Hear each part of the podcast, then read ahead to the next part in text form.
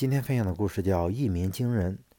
春秋时期，楚国的楚君，也就是楚庄王，在登基后，为了观察朝野的动态，也为了让别国对他放松警惕，当政三年以来没有发布一项政令，在处理朝政方面没有任何作为，朝廷百官都为楚国的前途担忧。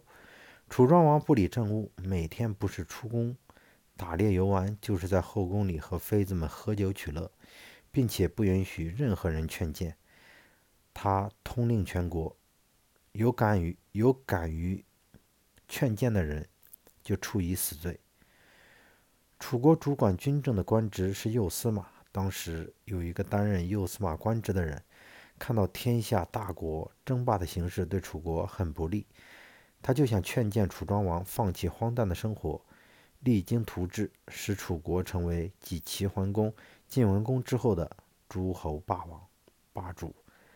然而，他又不敢触犯楚庄王的禁令，去直接劝谏。他绞尽脑汁，也没有想出使楚庄王清醒过来的办法。有一天，他看见楚庄王和妃子们做猜谜游戏，楚庄王玩得十分高兴。他灵机一动，决定用猜谜语的办法，在游戏欢乐中暗示楚庄王。第二天上朝，楚庄王还是一言不发。这位右司马陪在身旁。就在楚庄王准备宣布退朝的时候，他给楚庄王出了一个谜语，说：“奏王上，臣在南方时见过一种鸟，它落在南方的土岗上，三年不展翅，不飞翔，也不鸣叫，沉默无声。这只鸟叫什么名呢？”楚庄王知道右司马是在暗示自己，就说。三年不展翅，是在生长羽翼；不飞翔、不鸣叫，是在观察民众的态度。虽然没有飞翔，但是一旦飞翔起来，就能高冲云天；虽然没有鸣叫，但是一鸣一旦鸣叫起来，那声音一定惊人。我知道你的意思了。楚庄王觉得大臣们要求富国强兵的心情十分十分迫切，自己整顿朝纲、重振军威的时机已经到来。